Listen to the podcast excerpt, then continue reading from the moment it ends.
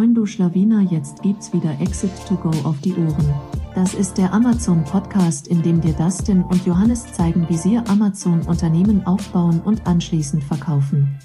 Moin zusammen und willkommen zu einer neuen Ausgabe von Exit to Go. Heute mit einem Thema, wo sicherlich der Redeanteil von äh, Johnny ein bisschen äh, größer sein wird. Und überall, wo der Redeanteil von Johnny etwas größer und mehr ist, ist eine Excel-Tabelle nicht allzu weit fern. Und die ist im Hintergrund auch schon offen. Was ist denn das Thema heute, Johnny? Genau, wir wollen sich heute die Cashflow-Planung ansehen. Ähm, ich glaube, das ist ein ganz spannendes Thema oder wichtiges Thema für alle, vor allem Amazon FBA-Seller da draußen und auch oft vielleicht ein Pain. Und deshalb wollen wir euch ganz transparent unsere Cashflow-Planung zeigen, wie wir das machen, genau mit dem Template auch. Ähm, das stellen wir auch natürlich zur Verfügung und wollen euch da einfach zeigen, wie wir das machen. Vielleicht kann der ein oder andere was mitnehmen ähm, für, für die eigene Planung. Yes. Genau. Also Egal, ob ihr gerade zuschaut oder zuhört, ähm, lasst euch berieseln. Ähm, wir haben vorhin schon gequatscht, wir hätten daraus eigentlich wirklich einen Workshop machen können. Äh, hier gibt es bestimmt die ein oder andere Stelle, wo man vielleicht nochmal anhalten muss, nochmal zurückspringen muss, weil ich der Meinung bin, es ist durchaus komplex aufgebaut, es lohnt sich aber auf jeden Fall am Ende des Tages.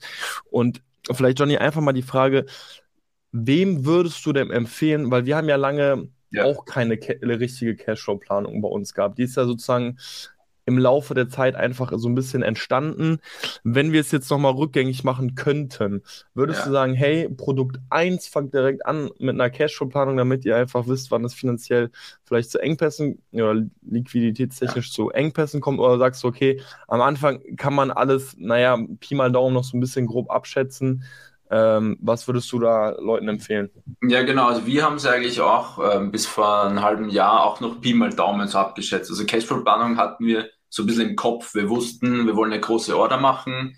Da wird das Payment fällig und dann hatten wir im Kopf, okay, das geht sich aus. Oder haben es kurz grob über, überrechnet, gerechnet.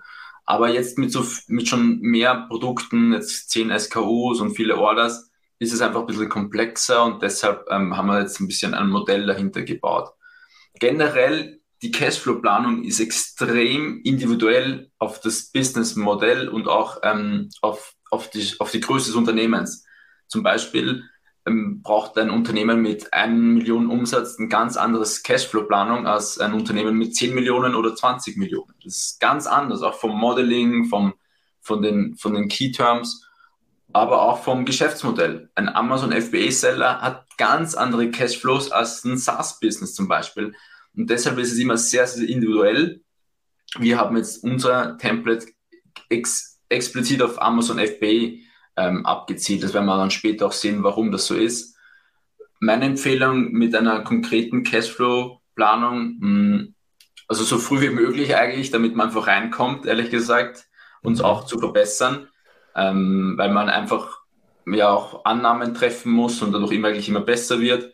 Das heißt, wenn man wirklich ähm, damit, ich würde es eigentlich schon von Beginn an machen. Die Frage ist, hat man darauf, also hat man die Ressourcen, die zeitlichen, weil das kostet schon ein bisschen Zeit natürlich. Aber meine Empfehlung wäre eigentlich schon so früh wie möglich, einfach damit man diesen Prozess ähm, schon intus hat und wenn es mal größer wird, damit man das auch alles noch im Blick, am Blick, im Blick hat. Ja. Was ist denn der, der allergrößte Vorteil für jemanden, der von Anfang an damit anfängt? Oder generell vielleicht der größte Vorteil von einem Ja, Sicherheit, Sicherheit. Also du hast ja auch immer die Frage, boah, wann kommt da eine Steuerzahlung oder wann kommt das? Und einfach so ein bisschen die Sicherheit, hey, du hast unten eine Zahl, die ist grün, das passt so. Also das ist die Beruhig die, diese, diese Sicherheit zu haben, es geht, wenn, die, wenn das so aufgeht, wie wir es geplant haben, dann sind wir safe. Einfach mhm. mal dokumentiert zu haben, ähm, das ist eigentlich schon der größte der Vorteil, einfach, einfach so ein bisschen diese Sicherheit, die Gewissheit, dass das, ähm, dass wir safe sind das nächste Jahr, die nächsten sechs Monate. Ja.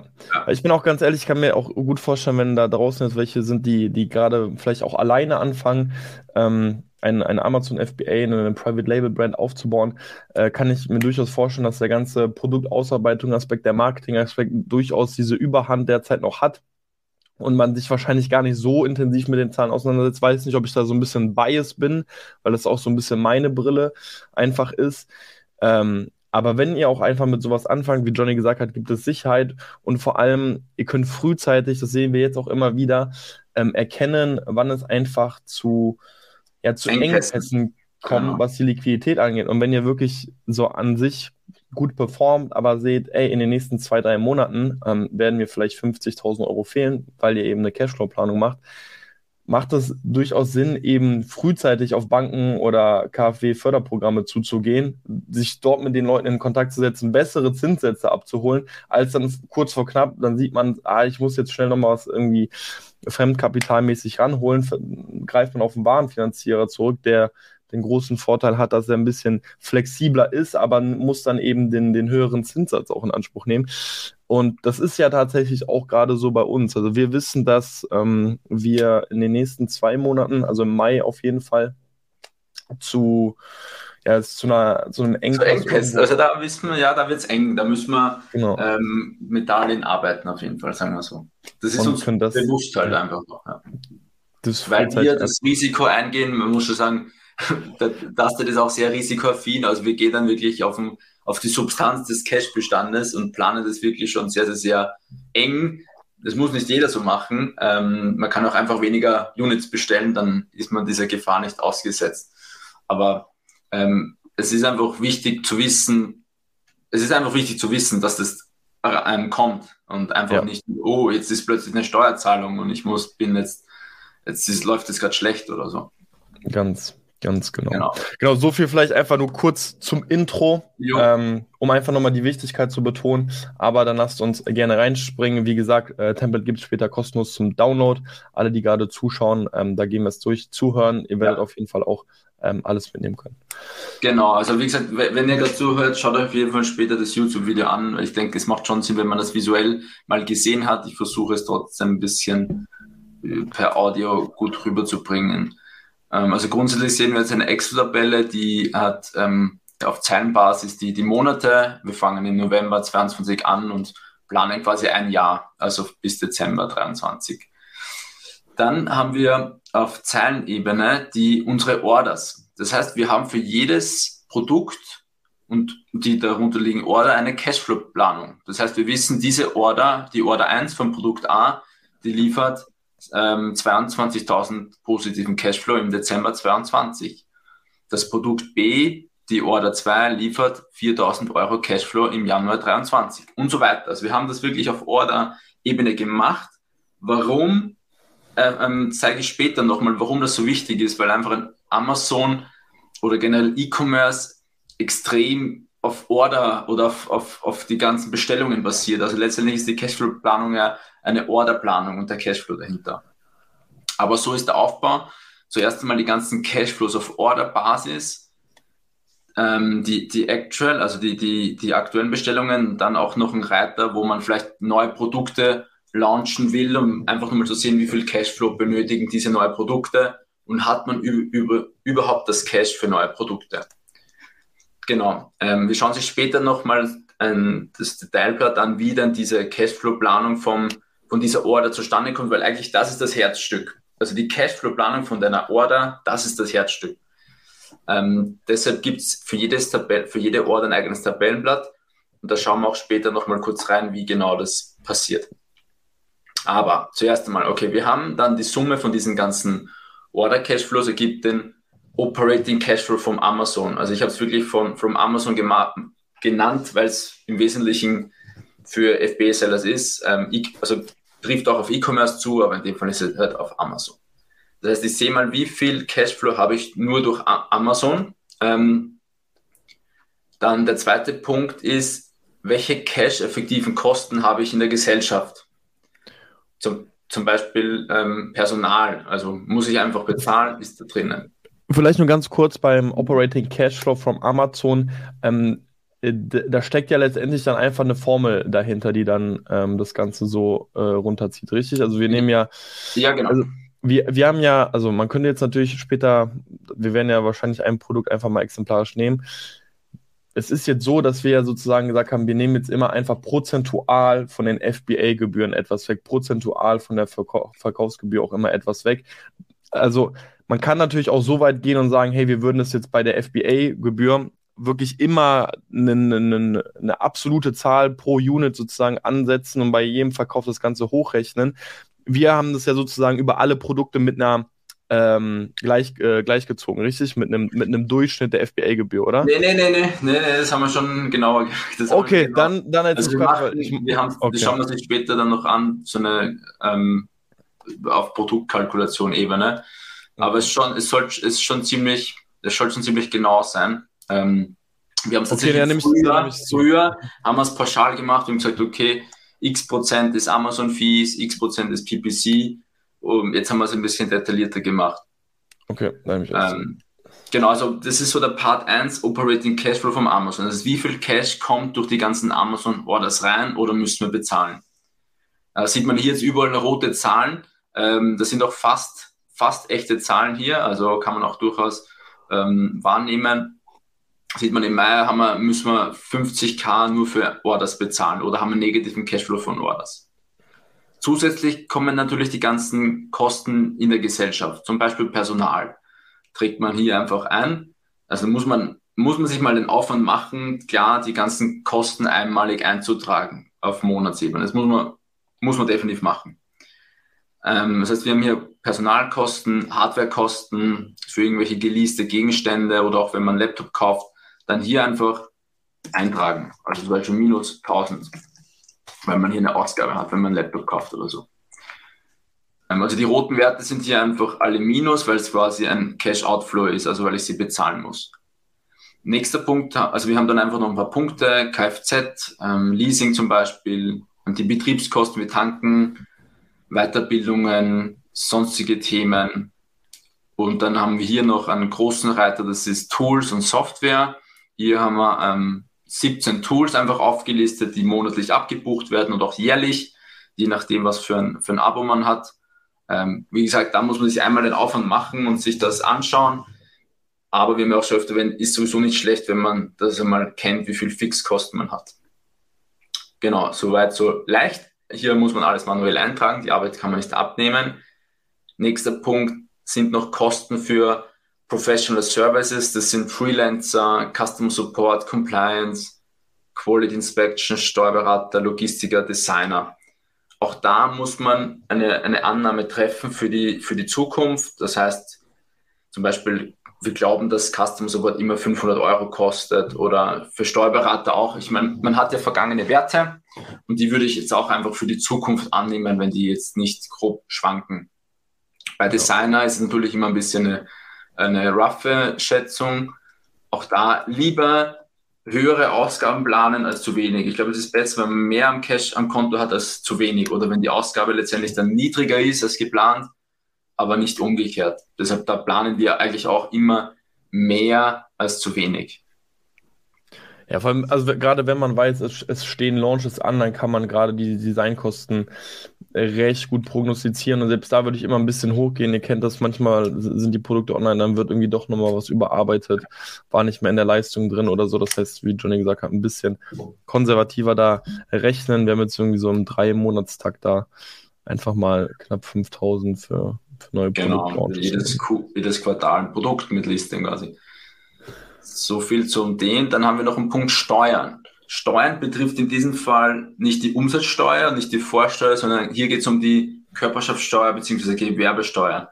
Das heißt, die Steuer, die du auf den Gewinn von deiner GmbH bezahlst, sind im Schnitt 30 Prozent.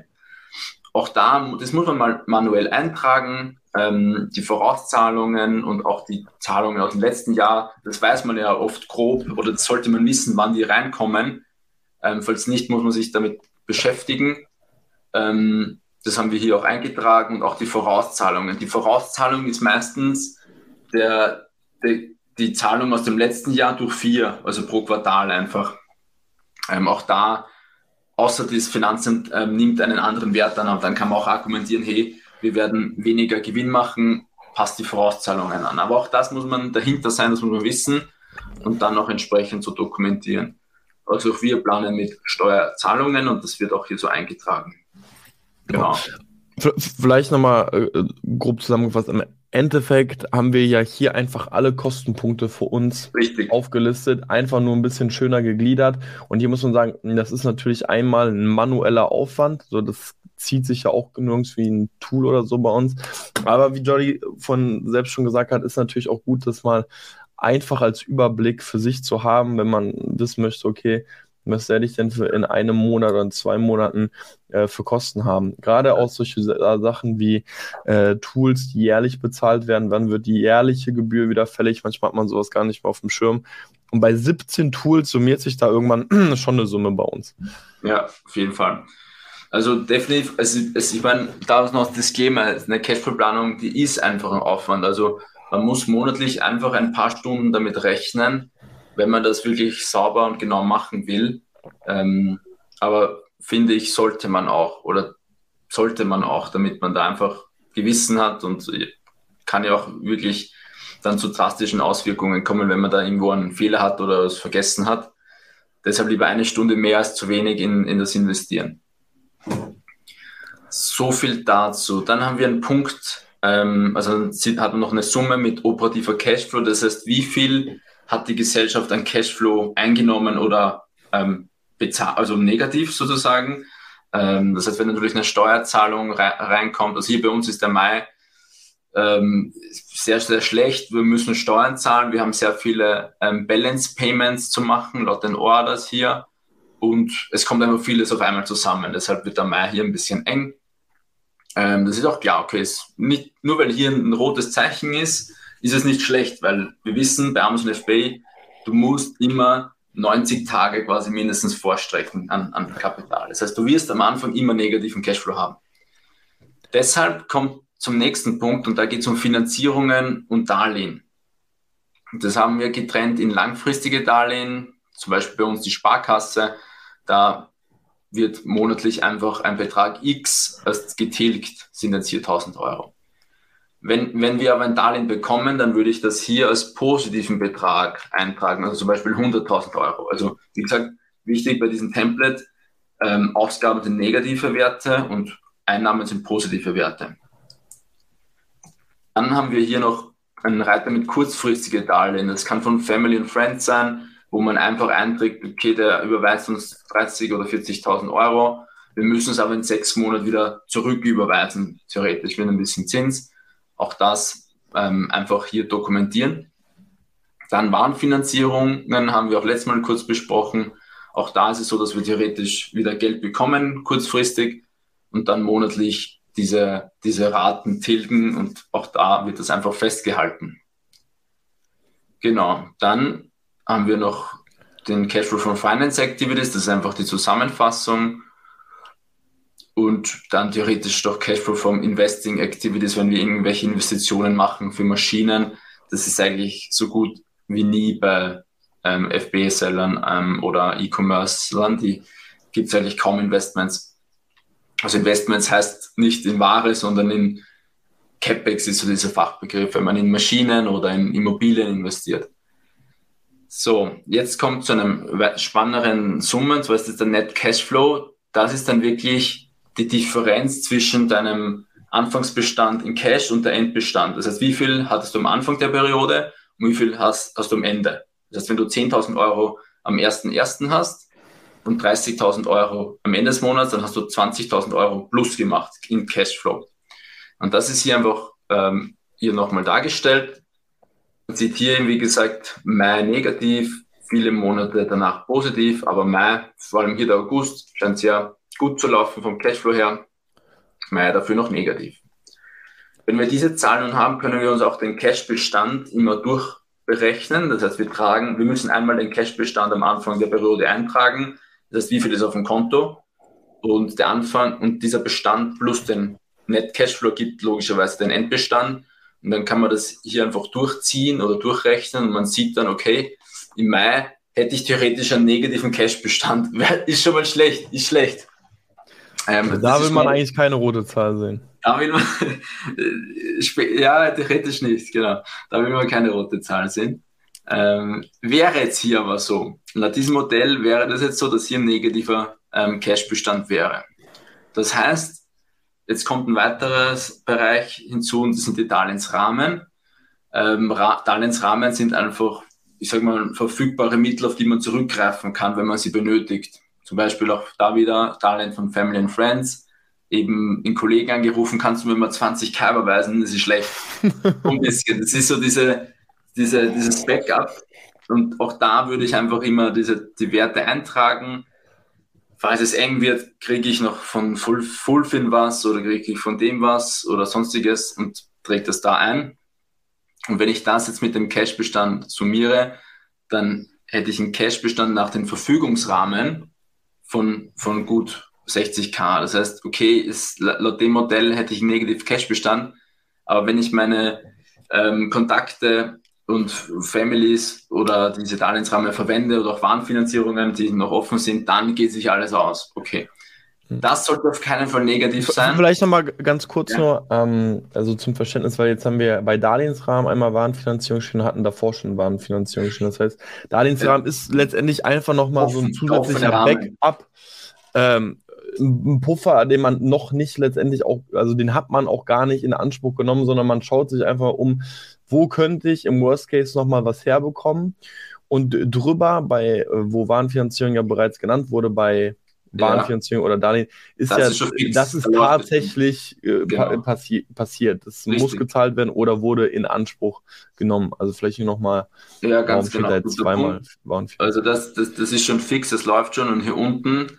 Ähm, das sollte so, also bei Warenfinanzierung ist ja auch so, du kannst 10.000 Euro, du hast vielleicht ein Limit von 30.000 Euro, hast bisher nur 10.000 Euro beantragt, dann hast du noch 20.000 frei, theoretisch. Das wäre hier dann äh, der Wert ähm, auch Darlehen, wie gesagt, das, das sollte schon fix sein. Also man sollte dann nicht, wenn es zu spät sein, irgendwo noch anklopfen, sondern dass man sollte vorher schon vielleicht so eine Zusage haben, mhm. die, dass das halt safe ist, so diese, diese Werte hier. Ähm, genau, aber wie gesagt, dieser Cashbestand nach Verfügungsrahmen, der sollte auf keinen Fall negativ sein, weil das ist dann ein Warnzeichen, dass man entweder weniger Units bestellen muss oder irgendwo Kosten sparen muss oder vielleicht noch irgendwo Darlehen auftreiben soll oder sonstiges. Aber das darf auf keinen Fall negativ sein, weil ansonsten ist wirklich ähm, Warnung, Warnung, Warnung. Genau. So viel zur Übersicht. Also wie gesagt, das ist so diese Übersicht. Ähm, wir haben dann auch noch so, so ein paar Charts, dass man das nochmal ähm, schöner dargestellt sieht hier, dass eben Mai, Juni ein bisschen schlecht wird vom Cashbestand und danach im August, September, Oktober ähm, wo die ganzen Investments quasi retour kommen, wieder ins Grüne gehen, wie es so ist bei, bei Sellern. Und jetzt würde ich sagen, jetzt gehen wir zum Herzstück von, von diesem Modell und das ist bei der Order Cashflow Planung. Das ist, wie gesagt, das Herzstück, weil man hier die, die für jede Order eine Cashflow-Planung macht, was ich eigentlich besonders wichtig finde, dass man weiß, wann muss ich Zoll zahlen, wann muss ich Einfuhrumsatzsteuer zahlen, wann muss ich Deposit Balance etc. zahlen, wann muss ich Umsatzsteuer zahlen für diese ganzen Units. Und da schauen wir sich jetzt einfach hier einen Reiter an. Und zwar gehe ich einfach hier in Produkt A, Order 1. Das, das Tabellenblatt oder die Vorlage ist so aufgeteilt, dass man eine Input-Section hat, also wo, wo man einfach Werte eintragen muss, wie eine Art Vorlage. Und dann rechts auch hier wieder so eine Art Output-Section hat, wo die Ergebnisse dann dargestellt werden. Alle Felder, wo man was eintragen muss, sind gelb. Das heißt, einfach nur in gelbe Felder etwas eintragen. Und ich würde sagen, wir gehen jetzt einfach Schritt für Schritt durch. Wie gesagt, das, diese ganzen Werte sollte man eigentlich parat haben. Ähm, also die sollte man kennen. Das ist jetzt kein Hexenwerk. Und wenn man sie nicht kennt, sollte man sie eher hinterfragen, weil das sind eigentlich die, das sollte eigentlich jeder Seller irgendwo dokumentiert haben oder kennen, diese Werte. Ähm, Genau. Also was sein kann, dass man jetzt vielleicht bei der Erstbestellung noch nicht den Zollsatz kennt oder die SKU-A sind, was ja, ja, ja, ja, aber aber overall sollte schon alles sein. Aber, aber Zollsatz ist noch, tatsächlich noch ein guter Punkt, ähm, weil das hatten wir tatsächlich einmal. Ähm, in der letzten Folge hatten wir auch so einen Punkt so von wegen Checklisten. Ja. Und äh, der Punkt, wann beantragen wir letztendlich auch eine Zolltarifnummer, wir nutzen ja einen extra Dienstleister dafür, ist ja ein bisschen später, falls ihr euch an diese zwei Phasen erinnern könnt, das ist ja jetzt dieses Stage Grün. Ähm, ja. Und hier hatten wir tatsächlich einmal den Fall, dass wir einmal zu, ich glaube, optimistisch geplant haben bei einem Produkt und der Zollsatz dann doch ein bisschen höher war. Und wir nehmen jetzt einfach per se, glaube ich, immer einfach 6% am Anfang, um mal so ein Feeling zu bekommen. Der maximale Zollsatz ist meines Erachtens nach 12. Das heißt, ihr habt einen ziemlichen Mittelwert. Ich habe wirklich schon einige Produkte nie, angefragt. Ich habe noch, hab noch nie was über, ich glaube auch, also sieben, acht. Also acht habe ich, glaube ich, acht habe ich noch nie gesehen. Acht habe ich wirklich noch ja. nie gesehen. Deswegen, ich kann mir gar nicht vorstellen, was zwölf ja. ist. Ähm, wobei doch, ich weiß jetzt ein Produkt, was einen sehr hohen hat, aber ähm, das kann ich jetzt nicht nennen. Ja, ähm, genau. Also dann dieses, dieses Order Flow Planung passiert so, dass man auch hier mehrere Bereiche hat. Wir, wir tragen mal so die Stammdaten ein, also wie ist der Produktname, dann ein paar steuerliche Themen, Supply Chain Themen, also Hersteller, da, ähm, Herstellerpreise und Production Time, Logistik, dann die Demand-Side, wie viele Stück planen wir wann zu verkaufen und eine grobe Produktkalkulation, damit wir wissen, wie viel Amazon-Auszahlungen können wir dadurch generieren. Das gehen wir auch Schritt für Schritt durch. Wir werden später vielleicht noch ein Beispiel machen, wenn es die Zeit zulässt. Aber ansonsten kurz, ja, einfach Zelle für Zelle durchgehen. Hm, wir tragen einfach mal den Produktnamen ein am Anfang, ähm, also einfach das Alias von deinem Produkt. Und hier wichtig, die Bestellnummer ähm, oder das kann irgendeine ID sein, wie auch immer. Das ist nur wichtig, dass dieser Name hier denselben Namen hat wie das Tabellenblatt. Also Produkt A01 muss genau dasselbe sein wie hier, damit die Verlinkung für das äh, Overview funktioniert. Genau. Ähm, dann SQASIN kann man eigentlich leer lassen. Das ist einfach nur, wenn man es für sich irgendwie dokumentiert haben will. Ja. So, dann haben wir Steuerliches. Da kommt rein die Umsatzsteuer, bei uns 19 Prozent, bei jedem Produkt eigentlich. Zollsatz, wenn man ihn schon weiß, dann eintragen. Wenn nicht, dann grob schätzen. Wir haben jetzt hier 6,5 Prozent. Dann Opportunitätszinssatz PA, den muss man auch nicht unbedingt eintragen. Das ist eigentlich nur für die IRR-Kalkulation, damit man einen Vergleichswert hat. Aber den braucht man eigentlich nicht eintragen. Das ist irrelevant fürs Model. Magst du ganz kurz was zu dem erzählen? Also, wie kann man den interpretieren? Ähm, das ist eigentlich nur für die Formel IRR. Also, wir haben ja gesagt, wir ähm, berechnen immer den internen Zinsfuß von der Order. Ähm, und da das ist ein bisschen mathematisch. Es kann oft sein, dass das negativ ist und dann gibt man dem Modell eine positive Zahl und dann geht er in diese Richtung. Das ist eigentlich nur also, so ein. So also würde man jetzt immer 5% dann auch bei allen anderen machen? Macht eigentlich keinen Ja, ist eigentlich egal. Es, ich kann es okay. eigentlich kaum machen, das Feld. Also da braucht, braucht man eigentlich nichts ändern. Okay. So, und dann noch ein wichtiger Punkt, Umsatzsteuerabführung. Also wir planen, also wir rechnen hier in dem Modell, dass wir, also du, du als Amazon-Seller nimmst ja auch immer alles als Brutto ein. Also du kriegst die, die Auszahlung inklusive Umsatzsteuern, musst du dann später abführen. Und das natürlich mit einem Delay, aber eigentlich als Cashflow ist es gut für dich, weil du kriegst erstmal 19% mehr oder die Umsatzsteuer eben. Aber du musst sie dann später im Rahmen deiner UVA abfüllen. Und die UVA oder die USS-Meldung ist so ein bisschen auch von, von deinen Größen abhängig. Also wenn du ein Kleinunternehmer bist, musst du es nicht so oft machen wie ein groß, größerer. Wir machen zum Beispiel einmal im Quartal, ähm, müssen wir die OSS abmelden. Aber im Sinne des Vorsichtsprinzips sage ich, okay, wir müssen die Umsatzsteuer nach 35 Tagen nach dem Sale wieder abführen, wenn es monatlich macht. Das wird, manchmal ist es später, ähm, manchmal ist es früher bei manchen. Wenn du Ende März einen Sale hast, dann kann sein, dass du Anfang April das, das die Umsatzsteuer von dem wieder mhm. abführen musst. Genau, aber hier haben wir einfach mal 35 Tage. Das kannst du anpassen, wenn du da bessere Daten hast. Ähm, genau, dann Supply Chain, ähm, da einfach Hersteller eintragen, wenn, wenn relevant, dann Einkaufspreis vom Hersteller, auch wichtig in Euro angeben, hier ist alles in Euro. Dann Deposit, wie viel Prozent man anzahlen muss. Balance wird dann dementsprechend automatisch berechnet. Ich habe jetzt hier nur für zwei Zahlungs, ähm, Zahlungsintervalle angegeben. Kann ja auch sein, dass man drei Intervalle macht oder das mhm. irgendwie auf drei Zahlungen ausbietet. Hier ist es mit zwei gemacht. Aber schon sehr, sehr unüblich, muss man auch zugeben. Ja, also. ja aber wir haben es jetzt tatsächlich in einem Case, dass ja. wir drei Zahlungen machen. Ja. Ähm, aber bisher auch nur eine Ausnahme. So, und dann ganz wichtig da zum Order. Ähm, das entscheidet nämlich auch vieles im Modell ein bisschen wann macht man die Bestellung oder wann gibt man sie auf. Dann wie, wie hoch ist die Production Time, auch das ein bisschen wie eine Schätzung, 30 oder 45 Tage je nach, je nach Hersteller. Dann wie viele Units man bestellt und dann hier Deposit fällig. Das ist der erste wichtige Zahl, äh, Wert für den Cashflow.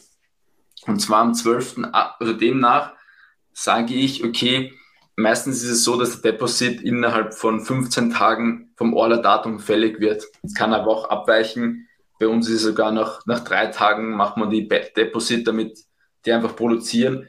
Das kann aber auch bei jedem oder bei dir anders sein, je nach Hersteller. Deshalb kannst du das hier entweder manuell eintragen, den Deposit, wenn du weißt, du machst es dann, oder du sagst einfach immer innerhalb von 15 Tagen nach dem Orderdatum machst du die Bestellung, äh, löst du den Deposit aus. Dann Balance.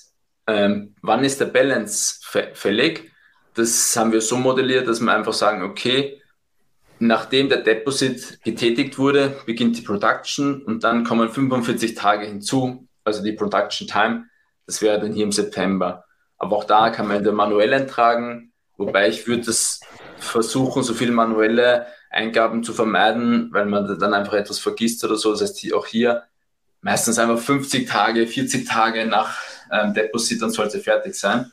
Und auch ganz wichtig, es ist jetzt egal, ob das Model vielleicht, ähm, also ob du dann das Balance am 27.09. machst, anstatt am 26. Das ist egal, weil es, es zählt hier das Big Picture. Das Big Picture ist, bist du irgendwann im negativen Cash-Bestand.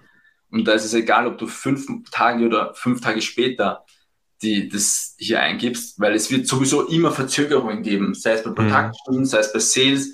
Du wirst es eh nie perfekt machen. Aber es geht um das Big Picture ähm, und um eine grobe, grobe Annahme halt, wann man das tre treffen wird. Oder das ist noch ein ganz guter Punkt, den du gesagt hast, Johnny. Äh, es wird eh immer wieder hier und da zu Verzögerungen kommen. Also ja. gerade hier, ähm, vielleicht noch eine Anmerkung beim, beim Balance Payment. Wir, wir haben Production Time 45 Tage und ihr müsst euch vorstellen, das Balance Payment wird ja sowieso meistens erst nach der Quality Inspection gemacht. Das heißt, wenn ihr sowas wisst und wenn ihr wisst, auch vielleicht, ja, okay, mein Produkt ist anfällig, manchmal drehe ich da eine zweite Runde, dann könnt ihr es hier natürlich mit der Production Time einfach anpassen, wenn ihr wisst, okay, manchmal drehe ich noch ein paar Schleifen. Wie genau. gesagt, am Ende des Tages ändern äh, zwei, drei Tage nicht wirklich was. Es würde ja, eigentlich würde es in, die, in, diesem Fall sogar gar nichts ändern, weil es wäre der gleiche Monat. Also es würde sogar. Fall nicht richtig, ja. Aber letztendlich Aber, ist es auch alles ein bisschen Glaskugel, ja, ähm, auch ja. die Sales, also wir kommen später, also wir müssen auch Sales planen, ist auch eine Art Glaskugel. Aber wir müssen trotzdem, also wir wollen trotzdem Annahmen treffen und damit wir die Glaskugel so äh, klar wie möglich machen, also ein bisschen, ähm, damit wir halt grob alles abdecken, so gut wie möglich. Genau. Ähm, so viel zu Supply Chain, damit hat man eigentlich alles Wichtige. Dann kommen noch Frachtkosten, ähm, auch da so ein bisschen kann man das ja auch schätzen, wie gerade die Preise sind. Und, ähm, Hat das eigentlich gut funktioniert, äh, ganz kurz, ähm, mit, ähm, weil wir jetzt über Venturi Run ja die ähm, Frachtkosten ja, direkt anfragen können? Ähm, ja, äh, ein bisschen anderes Thema, aber über Venturi One kann man ja auch diese Supply-Anfragen machen und ich, ich habe das gemacht. Also es geht eigentlich recht simpel. Ich muss sagen, es geht sehr simpel. Man schickt einfach die, die Packing-List war das mit. Das kann man dort hochladen es hat aber dann relativ lang gedauert oder so. Es hat dann drei, vier Tage gedauert. Ich habe dann unsere Ansprechperson geschrieben, ob sie da eine Antwort oder ob, ob, da, ob das angekommen ist, weil man, weil ich es nicht wusste. Mhm. Und ähm, der meinte dann, mach's lieber, mach, schreib mir lieber selber, geht schneller. Ah, okay, okay. Aber er hat mir dann ein Angebot geschickt und über Venture One kam tatsächlich dann auch ein Angebot, mhm. aber das war sogar teurer. Ähm, oh. Und hat mich okay. bisschen, die, haben, die haben ein bisschen abgewichen, die zwei Angebote. Deshalb würde ich das nächste auch erstmal mit einem direkt mit Ansprechperson Alles machen. Klar. Ja, gut zu know. Aber, ist so ein super Input. Aber ansonsten war es eigentlich ganz praktisch, muss ich sagen. Okay, dann, äh, jetzt haben wir hier ein paar graue Felder. Das bedeutet, wir wissen, wie hoch das Deposit Payment ist. Wir wissen, wie viel Einf Einfuhrumsatzsteuer ist, wie viel Zoll ist, wann Zoll fällig ist, ähm, wann die ein Umsatzsteuer fällig ist, wann die Frachtkosten fällig sind und, und so weiter. Ähm, die Einfuhrumsatzsteuer bekomme ich ja zurück. Auch da habe ich eine Annahme getroffen, dass man da circa nach 45 Tagen sich das wieder im Rahmen der UVA ausgleicht. Ähm, genau, Zoll, Zoll habe ich jetzt hier Fälligkeit, ähm, also wir, wir, wir wissen ja dadurch, also wir haben hier noch ein Shipment, die Tage angegeben, 45 Tage Shipment. Ähm, dann wissen wir, wann es in Deutschland ankommt und dann ist es meistens so, dass einige Tage später schon der Zoll fällig ist, weil ja auch der Logistiker die, die, die Verzollung macht und dann gleich bezahlt und dann eigentlich sofort das Geld haben will. Das heißt, da muss man relativ schnell zahlen. Die Einfuhrumsatzsteuer muss dann auch im selben Zug bezahlt werden und die Frachtkosten, da hat man dann meistens noch so 14 Tage Zahlungsziel oder so, da ist ein bisschen später.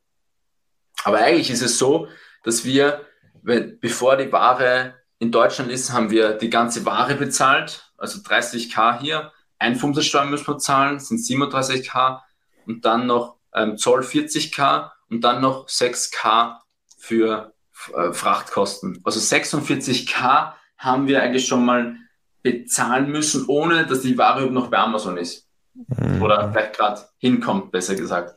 Ähm, also das ist schon mal wichtig zu sehen, dass man weiß, okay, wir haben, wir sind hier kurz grafisch, wir haben hier 46.000 Euro negativen Cashflow erstmal bis November hier. Also wenn wir im Juli die Order machen, haben wir im November minus 46k Cashflow. Sieht man hier grafisch nochmal ganz gut. So, so viel zur, zur Supply-Seite. Dann schauen wir noch zur Demand-Seite. Demand-Seite heißt einfach die Nachfrageseite. Das Modell geht weiter und sagt, okay, die Ware kommt ähm, sieben Tage nach der Deutschland-Anlieferung an. Also die Ware wird verzollt, dann wird es eingelagert und dann hoffentlich sofort nach Amazon verschickt und wir hoffen, dass dann nach sieben Tagen bei Amazon online ist.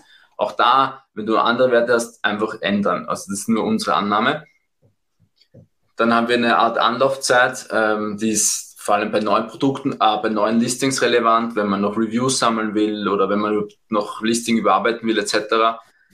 Das ist jetzt einfach nur so ein Puffer, dass man nach, nach zehn Tagen beginnen erst wirklich die Sales so ein bisschen. Und dann auch noch wichtig, Amazon Payment Delay. Wir kriegen ja immer erst relativ, also einige Wochen später die, also wir können erst wenige Wochen später die Auszahlung überhaupt vornehmen, obwohl wir es theoretisch schon eingenommen haben. Also auch da 14 Tage habe ich jetzt einfach angenommen. So, und jetzt ein ganz wichtiger Reiter und das ist der Unit Sales pro Monat. Also wie viel Sales schätzen wir in den Monaten zu machen? In unserem Fall beginnt hier die Anlieferung im November. Ähm, eigentlich sollte man hier das umtragen. Ähm, aber wie immer, also die Anlieferung ist im November und dann muss man schätzen, wie viele Sales machst du im November, Dezember, Januar, Februar, März und die nächsten zwölf Monate halt. Da ist es einfach ganz wichtig, also entweder hast du Erfahrungswerte aus deiner letzten Order, dann kannst du die herannehmen, oder du musst, also diese, diese Forecasting von Sales haben wir schon mal in einem anderen Video gesprochen, wie man sich da vielleicht auch an, an Konkurrenten oder an, an anderen Listings orientieren kann. Aber du musst halt hier irgendwelche Annahmen treffen. Das musst du ja sowieso, weil bevor du eine Order vielleicht auch aus, aufgibst, hast du ja auch schon grob geplant, wie viel du verkaufen kannst. Ich, ich genau. denke, also gerade vielleicht ja. mal ganz kurz hier, das ist sicherlich auch eins der schwierigsten Sachen, wenn es darum geht, ein Produkt das allererste Mal zu bestellen. Ja. Also hier natürlich dann eine, eine, Zahl einzutragen, das ist schon, das ist schon sehr geschätzt natürlich. Mhm. Ähm, mit jeder weiteren Bestellung könnt ihr dann natürlich auf vergangene Werte zurückschauen und umso einfacher wird es auch. Wir haben natürlich auch nochmal ein zusätzliches ähm, Sheet bei uns, wo wir sozusagen diese monatlichen Forecasts machen und das ist eigentlich ganz schön zu sehen, wie man bei Produkten, wo man jetzt bei Bestellung 2, 3 ist, durchaus Annahmen mittlerweile trifft. Ähm, aber ja, für die erste Bestellung sicherlich ja. mit, mit der schwierigste Part. Aber, aber ich finde es trotzdem cool, wenn man das mal für sich einträgt mhm. oder Gedanken macht, weil zum Beispiel, wenn man jetzt hier Sales oder ähm, ab, also Mengen plant, die, die größer sind als vier oder, oder als, als sechs Monate, dann heißt das, du hast zu viel bestellt. Also eigentlich solltest du nie mehr bestellen, wie deine Lead-Time ist oder die, die Zeit, bis du Ware wieder bestellen kannst. Weil sonst ja. Also ganz ehrlich, äh, vielleicht aus der Praxis auch einfach gesprochen. Vor acht über sechs Monaten. Der erste Ort eigentlich, sorry. Genau. Ja. Vor, vor acht, acht Monaten circa haben wir ähm, ein Produkt gesourced, wo wir uns darüber nicht ganz so viele Gedanken gemacht haben. Ja, da ähm, liegt der Fehler sicherlich auch ein bisschen mehr bei mir. Ähm, man hatte im Kopf immer die, die MOQ von 1000 Stück einfach. Ähm, die hat man dann auch akzeptiert. Ähm, bis man dann geguckt hat, okay, mit wie viel Sales rechnen wir denn wirklich? Ähm, und man hätte dann auf eine, hätte schon irgendwo ein bisschen was ausrechnen können, dass der Lagerbestand dann doch ein bisschen weit ist. Und ähm, ja, das fällt uns gerade so ein bisschen auf die Füße, weil es eben auch ein Produkt ist, was vom EK dann doch etwas teurer war. Und wenn man dann so unnötigerweise Produkte on Stock hat, äh, also zwei, drei Monate zu, zu, zu lang einfach zu viel on Stock hat, die einfach mal über 20 Euro kosten, dann ist das Liquid, die einfach an einer anderen Stelle schnell mal fehlen kann. Ja. Deswegen macht das super viel Sinn, sich wirklich das mal auf den Monat runter zu äh, brechen, was man glaubt. Genau, also wenn, ihr, wenn ihr eine Erstorder macht, dann einfach dieses Template hier ausfüllen, dann ähm, wisst ihr eigentlich, wann ihr, also wann die Zahlungen anstehen, wie viel Cash ihr braucht und ihr habt auch so eine Art äh, Annahme getroffen für eure Sales. Und wenn ihr da schon über, also wenn ihr da drauf kommt, dass man zwölf Monate lang verkaufen muss die Ware, dann wisst ihr, ihr habt vielleicht zu viel bestellt oder es macht vielleicht nicht so viel, der Markt ist zu klein etc. Das ist ja schon wirklich hart, zwölf Monate, schon krass. genau, ja. Ähm, ja. Jedenfalls einfach hier die, die, die Werte eintragen und in Summe muss natürlich die, die Bestellmenge ähm, äh, treffen. Also es muss hier null sein, die Differenz. Okay, dann zum letzten Punkt, und zwar zur Produktkalkulation. Also eine grobe Margenkalkulation, ist nicht 100% äh, pipi fein, aber es reicht für unseren Forecast. Wir tragen einen Verkaufspreis inklusive Umsatzsteuer, dann wird ähm, exklusive Umsatzsteuer berechnet, Herstellerkosten haben wir schon, Zoll haben wir schon, Logistiker haben wir schon, Cross-Profit ergibt sich dadurch, dann ein Tacos, Tacos-Wert müssen wir wieder angeben. Das kann Erfahrungswert sein aus bisherigen Bestellungen oder man sagt einfach, wir wollen maximal 10% ausgeben zum Beispiel. Auch da wieder eine Annahme treffen. Dann hat man Tacos in Euro. Verkaufsgebühr, auch das sollte man schon im Vorhinein wissen, ähm, in welche Kategorie man fällt. Dann Amazon Versandgebühr gibt's, muss man sich heraussuchen, ähm, je nachdem wie groß oder so das Produkt ist. Und auch da wieder Annahme für Returns, also wie viele ähm, Retouren man rechnen muss. Mhm, einfach, weil man, wenn, wenn man die Retouren ja bekommt, zum Teil entsorgen muss oder auch die Fee zum Teil nicht zurückgestattet bekommt, hat man da einfach noch zusätzliche Kosten. Genau, all in all bleibt dann ein Profit über pro, ähm, pro verkauftem Stück von hier 7,36 Euro, das wären dann knapp 19 Prozent. Und hier der Benchmark ist eigentlich immer so ein bisschen ähm, über 20 Prozent, weil ja das nicht die Kosten der Gesellschaft noch deckt, sondern eigentlich nur mal Amazon selbst und ansonsten eigentlich nichts. Also dass ja nicht dein Person, deine Personalkosten sind ja nicht dabei. Genau, und damit hätten wir eigentlich alle Eingaben für diese Orderplanung gemacht. Ähm, das geht eigentlich relativ schnell, wenn man es mal gemacht hat, aber am Anfang wird es sicher dauern.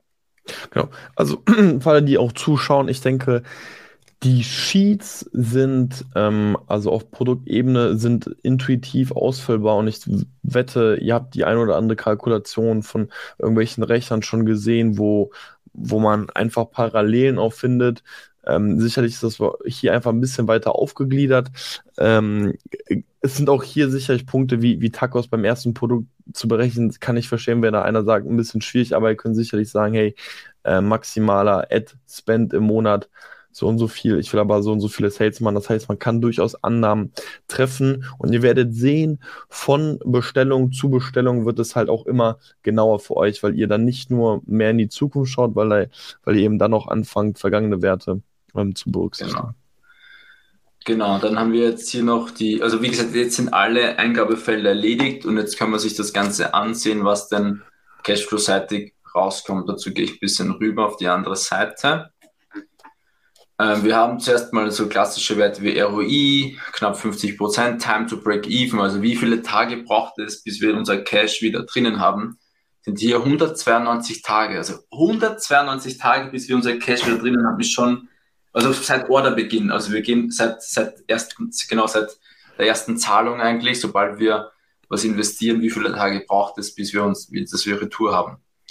Dann der interne Zinsfuß, 9 Prozent, Profit, wie viel Profit die ganze Order bringt, wie viel man Tage man braucht, bis man 50 Prozent vom Gesamtprofit hat, Nettoumsatz und bis die Order komplett fertig ist, fast 300 Tage.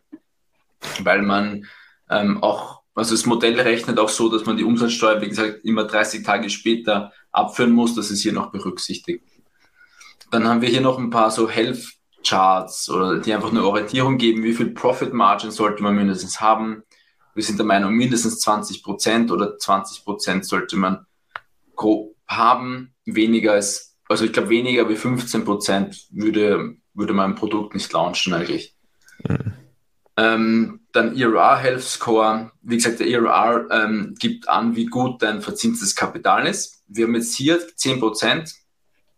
Ähm, ich, ich trage mal, ich ändere jetzt hier was bei den, bei den Sales ähm, und mache die wesentlich schlechter. Also ich verteile sie auf mehrere Monate, weil dann müsste der ERR viel schlechter werden, weil sich einfach das Kapital länger braucht, bis wir es wieder zurückhaben. Genau. Also ich habe jetzt einfach die Sales auf mehrere Monate verteilt. Jetzt verkaufen wir quasi über elf Monate und haben jetzt nur noch ein ERR von 6%. Ähm, genau, also je schneller man das Stück verkauft, logischerweise, desto besser der ERR oder auch wenn man mit Fremdfinanzierung arbeitet, desto besser der ERR. Dann ähm, haben wir hier noch die, die Cross-Profit Health Score. Auch da sollte man eigentlich mindestens eigentlich 65% haben unter 60 Prozent ist eigentlich schwierig, außer man hat wirklich sonst keine Werbekosten oder so. Aber Richtwert ist eigentlich immer so über 65 Prozent. Dann haben wir einen Chart über den Verlauf des kumulierten Cashflows. Den haben wir vorher schon kurz gesehen, ähm, der einfach auf Monatsebene zeigt, wie viel Cashflow wir kumuliert haben. Wir sehen, wie gesagt, dass wir bis November eigentlich nur draufzahlen, also knapp 50k ins Minus gehen oder über brauchen. Wir brauchen 50k, damit wir diese Order überhaupt machen können. Ist ja auch eine wichtige Info. Und dann im Mitte Januar Break-Even sind, ähm, also da wir das Invest drinnen haben und das Peak im Februar haben. Ähm, da haben wir dann alles abverkauft und dann geht es hier wieder runter, weil wir die Umsatzsteuer abführen müssen. Also das ist hier so als Delay gerechnet. Genau.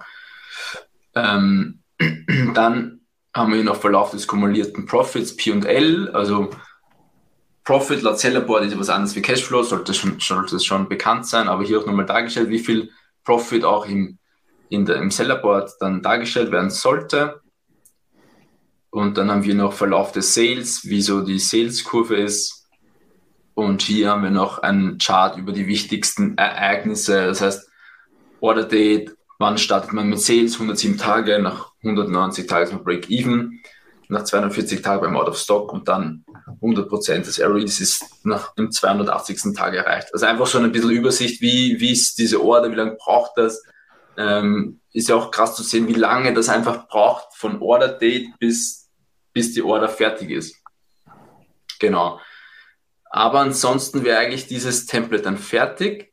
Ähm, hier unten passiert dann noch so ein bisschen die, die Tabellenarbeit. Also man sieht dann quasi auf Tagesebene den Cashflow, der berechnet wird.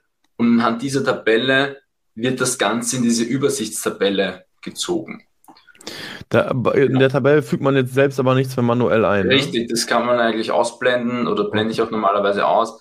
Das ist eigentlich irrelevant. Man muss hier nur die gelben Felder ausfüllen. Der Rest passiert automatisch und dann trägt es auch hier in die Tabelle ein und ich sehe hier ähm, die, die Cashflow-Entwicklung pro Monat hier. Das war, diese Order haben sich gerade angeguckt. Ähm, genau. Ja. Genau. Und Wir so kopiert man sich dann die ganzen ja, Blätter genau. ja für Richtig. die ganzen weiteren Bestellungen. Genau, also wie ihr seht, wir haben hier mehrere so Tabellenblätter. Produkt A hat vier Orders, Produkt B hat auch vier Orders. Und ich mache es immer so, ich habe hier ein Vorlagetabellenblatt oder wenn ich ein wenn ich eine Wiederbestellung mache von dem Produkt, dann kopiere ich mir einfach das Tabellenblatt von dem Produkt, weil die Produktkalkulation zum Beispiel genau gleich bleibt. Die bleibt eigentlich fast genau gleich. Der EK kann sich minimal ändern, aber das hat jetzt keinen großen Effekt, wenn, da, wenn sich da ein paar Cent ändern. Wenn ich komplett neues Produkt mache, nehme ich hier die Vorlage, mache eine Kopie. Also wir können es auch machen. Ich mache hier eine Kopie von der Vorlage, benenne es jetzt neues Produkt, neues Produkt zum Beispiel und dann trage ich hier den Produktnamen ein und hier ganz wichtig den Namen des Tabellenblatts. Ähm, ich trage jetzt einfach nur ein paar Werte ein, zum Beispiel 15 Euro Herstellerpreis und 1000 Einheiten. Und dann muss ich hier noch die Units, warte, ich mache hier noch auf Juli, ich bestelle es im Juni. Hier trage ich ein die Einheiten, wie viel ich verkaufen will, und schon ist eigentlich meine Kalkulation fertig. Hier noch vielleicht auf 69, 90 ändern. So. Dann habe ich jetzt eigentlich schon meine Bestellung geplant für meine Cashflow-Planung. Wenn ich jetzt hier das eintragen will in diese Tabelle, dann trage ich hier einfach neues Produkt ein, also den Namen von diesem Tabellenblatt und dann erscheinen automatisch hier die Werte. Also genau das, was ich hier vorher eingetragen habe, wandelt sich dann in Cashflows auf Monatsebene um und sehe sofort, okay, im Mai muss ich diese Anzahl machen, im Juli habe ich Deposit, dann muss ich noch die, ähm, die Frachtkosten, Zoll, Einfuhrumsatzsteuer zahlen und dann im September bekomme ich erst wieder Cash von, von den Amazon-Auszahlungen. Und so hat man, glaube ich, einen relativ guten Überblick über seine Orders. Ja. Also ich muss selbst sagen, als Johnny mir das äh, gesagt hat, ich war sowieso äh, ein bisschen baff. Äh, es hat an Komplexität im ersten Moment einfach auch auf jeden Fall dazu gewonnen. Aber dafür ist es mittlerweile so genau wie kaum weiter möglich. Also wie genau es mittlerweile be berücksichtigt wird ähm, auf Produktebene, auf Bestellebene, ähm, ist schon wirklich enorm. Ähm, deswegen ich kann wirklich nur jedem ans Herz legen, äh, nehmt euch die Zeit, guckt euch das Video ganz in Ruhe an, holt euch das Template und, und pflegt das einfach, weil dann mhm. wisst ihr am Ende des Tages wirklich ganz genau, okay, in zwei, drei Monaten stehe ich so und so da und es gibt, es gibt keine bösen Erwachen mehr, sage ich mal. Ja. Genau, und auch, auch wichtig, wie gesagt, das, das Template ist jetzt wirklich auf Amazon FBA ausgelegt ja. und auch auf unsere Größe. Wenn ihr jetzt 30 SKUs habt und mhm. 100 Orders, dann ist dieses Modell nicht mehr empfehlenswert, weil dann pflegst du mehr, als du Mehrwert hast.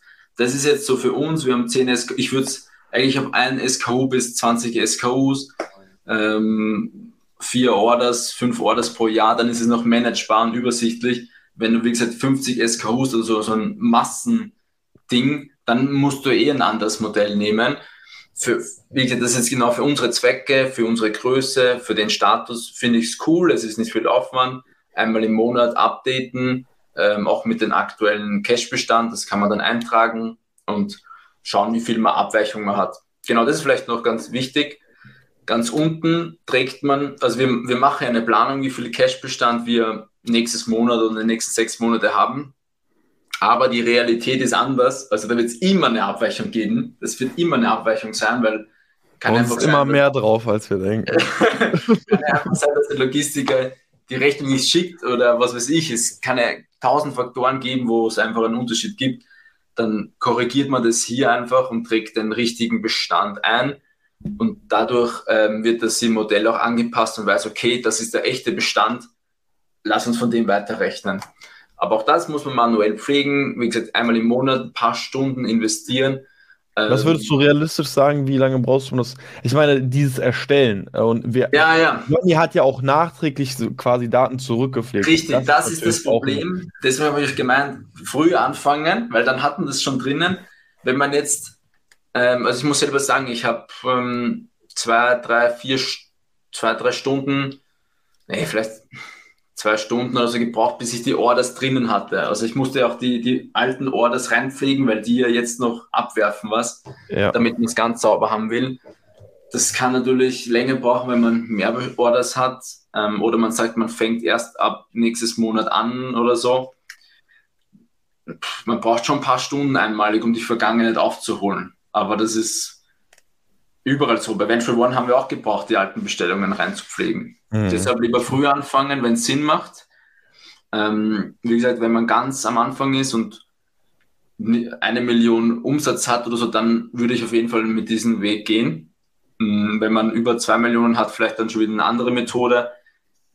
Es ist sehr individuell, aber ich glaube, für unsere Zwecke funktioniert es ganz gut ähm, oder ganz, ganz genau, sozusagen. Perfekt.